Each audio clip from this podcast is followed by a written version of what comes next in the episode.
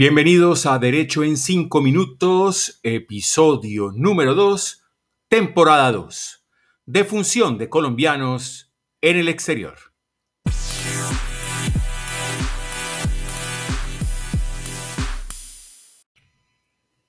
Bienvenidos a su cita semanal con el derecho, el derecho en 5 minutos a través de las plataformas Spotify, Apple Podcasts, Anchor FM y Ficast.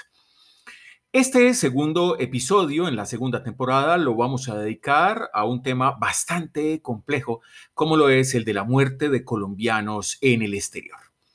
De hecho, en múltiples oportunidades escuchamos a través de las estaciones de radio o vemos en las noticias de televisión que falleció un colombiano o una colombiana en el exterior y Ahí es donde viene la gran problemática y esta familia dice no contar con los recursos para la repatriación de su cuerpo. ¿Qué debemos hacer en esos casos? ¿Se deben trasladar las cenizas o los restos eh, mortales? ¿Cómo se asienta el registro civil de defunción? Bueno, estas preguntas las resolveremos en este episodio de Derecho en cinco minutos. Bienvenidos.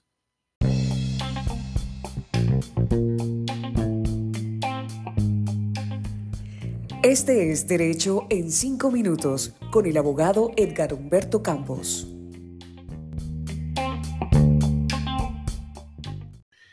Y le damos la bienvenida a Sandy Betancourt. Ella es esa voz comercial que nos va a acompañar también en esta segunda temporada de Derecho en 5 minutos. La semana pasada escuchamos los separadores con Carlos Calderón.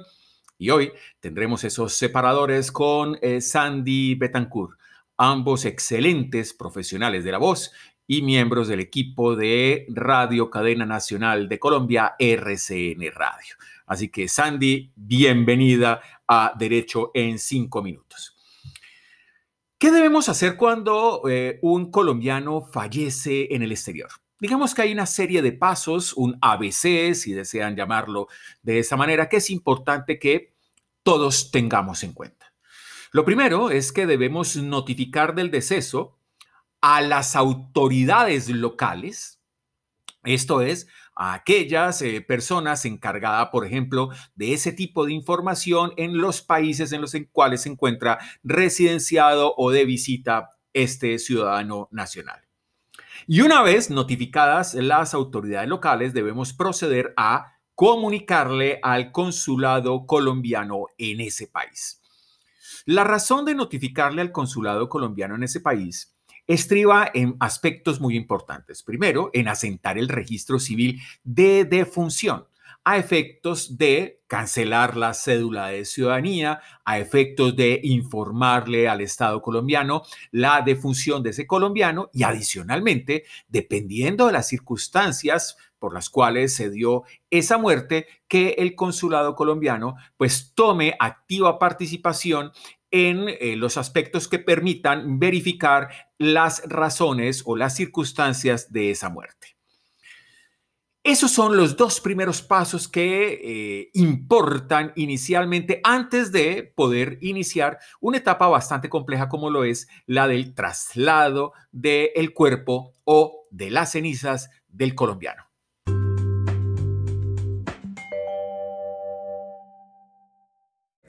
Derecho en cinco minutos. Una vez hemos comunicado al consulado colombiano la defunción de este connacional y que el cuerpo ha sido, entre comillas, liberado, cierro comillas, por parte de las autoridades locales, eh, viene la etapa más delicada y es el traslado hacia Colombia. Lo primero que debe decidir esa familia es ¿Qué se va a hacer con el cuerpo de este connacional? ¿Vamos a hacer una cremación en el exterior? ¿O deseamos hacer una inhumación del cuerpo completo de los restos mortales en Colombia? En ese orden de ideas, la decisión de una u otra manera eh, de disponer del cuerpo de ese colombiano implica procedimientos importantes, porque es bien diferente el transporte de las cenizas mortales de un ciudadano que el transporte del cuerpo, de los restos mortales de ese ciudadano.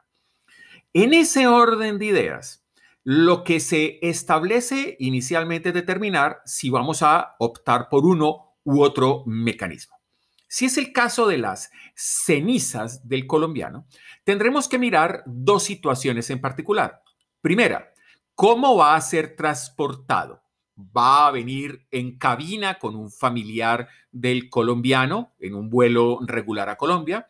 ¿Va a venir como carga en un vuelo eh, comercial o de transporte.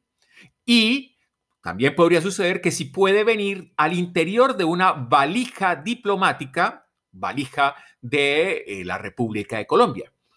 En ese último caso es importante eh, determinar que las valijas diplomáticas, por, porque así lo ha establecido el derecho internacional público, son inviolables. Esto quiere decir que tienen un halo de seguridad que no permite a las autoridades de los otros países la apertura de las mismas sin la autorización del gobierno nacional porque se estaría violando la soberanía.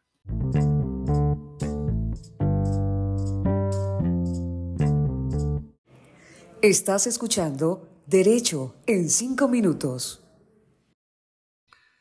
En el caso del traslado de los restos mortales, no de las cenizas del connacional, es importante establecer que la autoridad local, esto es, aquella autoridad del país en donde el colombiano ha fallecido, debe eh, manifestar si el traslado del cuerpo implica, por ejemplo, un riesgo biológico caso en el cual no va a ser permitida la repatriación del cuerpo como tal, sino que necesariamente deberá someterse a la cremación, para el transporte de las cenizas. El tema eh, se vuelve mucho más complejo cuando eh, la familia de ese connacional dice no tener un seguro que cubra gastos de repatriación. Recordemos que cuando vamos de visita a diferentes lugares del mundo se nos exige un seguro de viaje y normalmente esos seguros de viaje involucran gastos de repatriación de los cuerpos. Y hay casos en los cuales no es posible asumir esos costos por las familias colombianas. Y es por ello entonces que escuchamos las campañas en la radio, las campañas en la televisión, la apertura de cuentas para poder ayudar a esas familias a traer ese cuerpo del connacional fallecido. Pero no debemos olvidar algo muy importante, y es que eh, la Cancillería colombiana, para casos como estos en los cuales no hay capacidad económica para el traslado del cuerpo del compatriota, eh, tiene un fondo especial para las migraciones, por sus siglas FEM, FEM. Y ese fondo puede evaluar aquellos casos que eh, soliciten apoyo y el fondo determinará si el apoyo es total o parcial de los gastos funerarios. Para ello, ¿qué hay que hacer? Hay que demostrar que existe una gran vulnerabilidad económica al asumir esos gastos de repatriación. Obviamente, esto no es tan rápido como quisiéramos, porque eh, esa solicitud va a ser objeto de estudio por parte de la Cancillería previa aportación de los documentos necesarios, tanto del fallecimiento del colombiano como de la capacidad económica de los connacionales. Los colombianos hemos sido un pueblo migrante por naturaleza. En los años 70 eh, la migración era hacia los Estados Unidos, hacia los 80 era a Venezuela, en los 90 eh, y 2000 hacia Europa, 2010 Chile y 2020 eh, en adelante de nuevo Estados Unidos y Canadá. Y esa gran cantidad de connacionales que se encuentran en el exterior genera la posibilidad, obviamente, por el gran número de que tengamos fallecimientos de colombianos en esos países y que sea necesario traerlos de regreso a casa. Para ello, el Congreso Nacional eh, aprobó la ley 2171 del 29 de diciembre de 2021. ¿Para qué sirve esta ley? Esa ley lo que hace es crear mecanismos que permitan cubrir los gastos de repatriación de los cuerpos y los servicios exequiales de los colombianos fallecidos en el exterior. Los beneficiarios serán todos aquellos quienes acepten el seguro al momento de comprar su pasaporte o renovar el pasaporte. Ese es un tema muy interesante porque eh, cada año tenemos un incremento en el costo del eh, pasaporte, producto de los temas propios de la economía, pero no todos los colombianos eh, saben que es posible contratar un seguro dentro del gasto de renovación del pasaporte o de adquisición del pasaporte que permita en ese orden de ideas la repatriación de los connacionales. Para el caso de eh, los menores de 18 años de edad, que se les, a quienes se les expide pasaporte, pues los encargados de emitir esa autorización serán sus representantes eh, legales. Y de esa manera, lo que se busca es evitar que tengamos que acudir casi que a la mendicidad, a la limosna, para poder reunir unos cuantiosos recursos y obtener el traslado del cuerpo del colombiano a Colombia. Pero recuerde, esto no es automático, hay que solicitarlo al momento de la renovación o la adquisición del pasaporte. Ley 2171 del 29 de diciembre de 2021.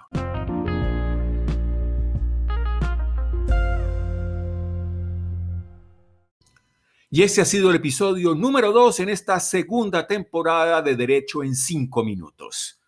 La próxima semana, episodio número 3, hablaremos acerca de los matrimonios en el exterior. ¿Es posible contraer matrimonio ante el cónsul colombiano en el exterior?